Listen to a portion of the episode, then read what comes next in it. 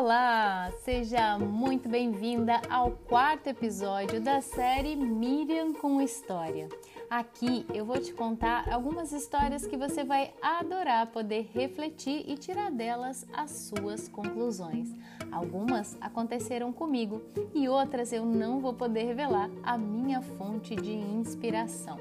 A história de hoje é sobre uma menina, uma menina que vivia em uma pequena vila chamada Vila São João e que queria ser vista, queria ter atenção queria se sentir especial e, principalmente, queria contrariar os seus pais.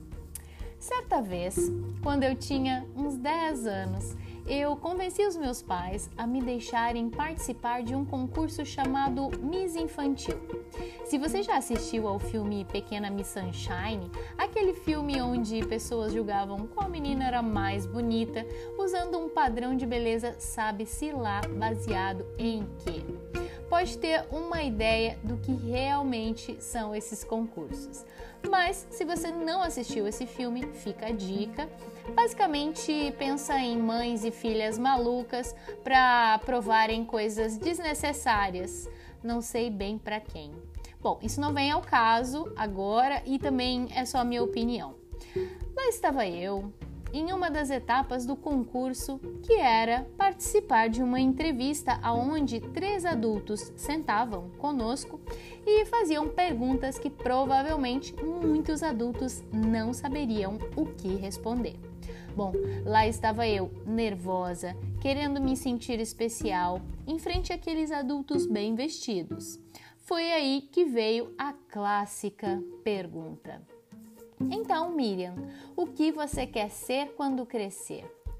Eu confesso que a minha resposta não agradou muito, porque eu fiquei sabendo depois de um tempo que eu não passei dessa fase eliminatória por causa dessa entrevista. Mas, sabe, eu me orgulho muito do que eu disse. Eu fui sincera. Eu respondi o que eu realmente senti ser verdade naquele momento. E a minha resposta foi: eu quero ser importante.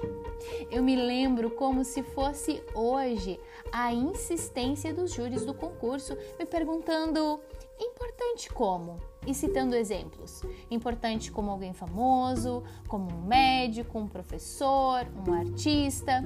E eu reforcei: não sei só sei que eu quero ser importante. Depois de uma busca incessante para responder essa pergunta que ressoou durante anos dentro de mim, eu entendi duas coisas importantes e que eu quero compartilhar contigo hoje.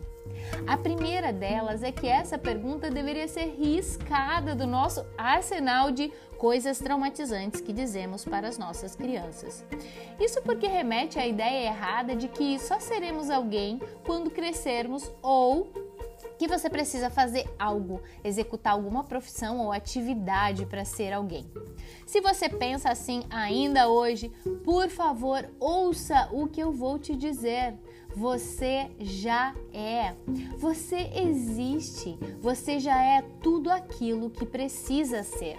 Você nasceu com tudo isso aí dentro de você. Não é uma profissão, nem as suas atividades diárias, nem a roupa que você usa, nem o carro que você tem, a casa que você tem, o dinheiro que possui na conta bancária que representam se você é ou não alguém, ok? E o segundo ponto importante é que hoje eu sei o que aquilo queria dizer.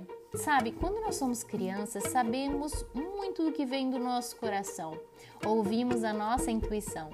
E o que eu quis dizer com aquilo foi algo que todas as pessoas, admitam elas ou não, querem ter nessa vida. Todas as pessoas nessa vida querem ser relevantes, deixar um legado positivo, seja ele enorme ou para família, amigos, o tamanho não importa, mas a nossa alma deseja um propósito, deseja servir, deseja essa troca com o mundo que nos cerca, deseja materializar os nossos sonhos. Mas olha só, não noia com isso, ok? Não toma isso como mais uma coisa a fazer na lista, no checklist diário ou mensal. Eu digo isso porque eu já fiz isso.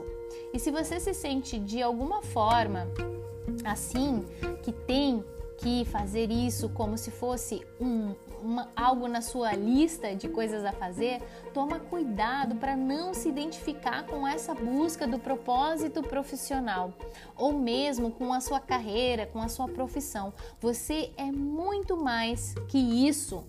Você é. Não esqueça disso. Se precisar, repita agora comigo: Eu sou. Ok. É, com a minha pequena consciência, eu acredito que o nosso propósito aqui nessa vida é evoluir, descobrir ou relembrar quem nós somos e subir um degrauzinho na escala evolutiva. E o nosso propósito profissional é como iremos compartilhar os nossos dons, habilidades, experiências para impactar positivamente o mundo, servir, trocar, criar. E isso também pode ser uma ferramenta de evolução, porque se queremos fazer algo relevante positivamente, temos que evoluir para fazer bem feito, é claro. Bom, o que eu posso te dizer hoje é do meu propósito profissional, que é ajudar a mulherada a alcançar essa evolução e esse propósito. E humildemente, com as minhas vivências, reflexões, estudos, conteúdos, experiências, dons, habilidades, é, eu quero compartilhar isso. Então, se você está procurando isso, conte comigo. Eu quero ser essa pessoa para você e se você desejar receber sempre os meus conteúdos, você pode ir lá no site miriamfloriano.com e se inscrever. Espero que você tenha gostado dessa história. Um super beijinho e até mais. Tchau, tchau.